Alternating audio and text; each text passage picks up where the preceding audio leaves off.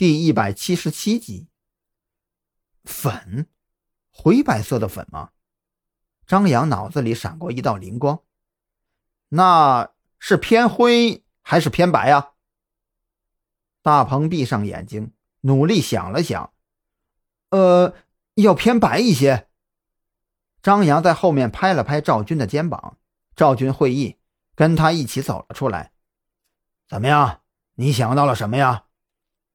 张扬沉声道：“灰白色的粉，身上经常沾染这些的人，应该在粉尘比较多的地方工作。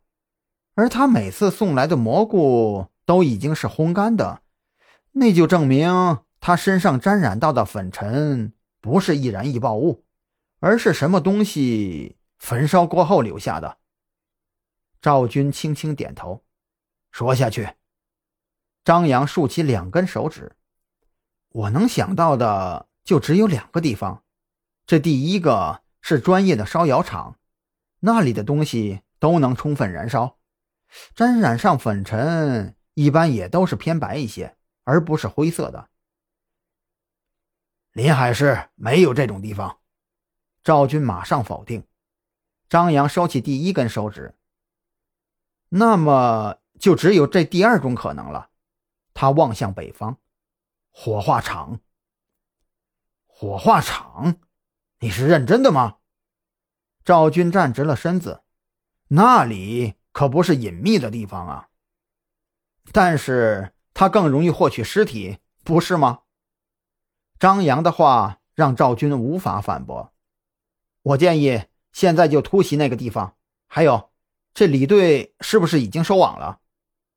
那边你不用担心，我已经通知过他了。赵军皱眉道：“要真是火化场，考虑到对方在情报方面的能力，我们的速度啊，还真的必须要快。你去把王啸天叫过来，跟他说清楚这里的情况，让他不要露了馅儿。我去叫小兰，准备行动。”赵军说话的同时，已经朝前走了。张扬的事情倒也简单，跟王啸天略微一说，他就明白了状况。哎，好办好办，不就是装黑社会吗？我当是什么事儿呢？王小天哈哈大笑，这件事儿我最拿手了。不一会儿，赵军就带着蓝雨桐回来了，远远的就对张扬晃了晃手机，没有意外。李栋已经抓到那个人了，暂时押往看守所。我让他们呢就地询问，还有那辆灰色面包车的来源，最好也马上搞清楚。我们现在都不知道那个王老板究竟是谁啊！张扬有些苦恼，在大鹏面前装王老板的敌人，那有些问题势必就不能多问了。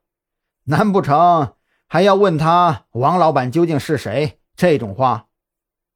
这个王老板的身份只能从画院小区的司机那里着手调查。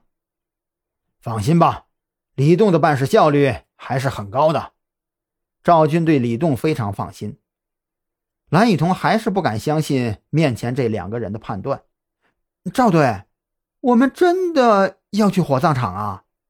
我觉得那里不太可能会出问题吧？是不是出了问题啊？等我们到了以后才能清楚。现在呀，马上出发，这边有老王继续看着就行了。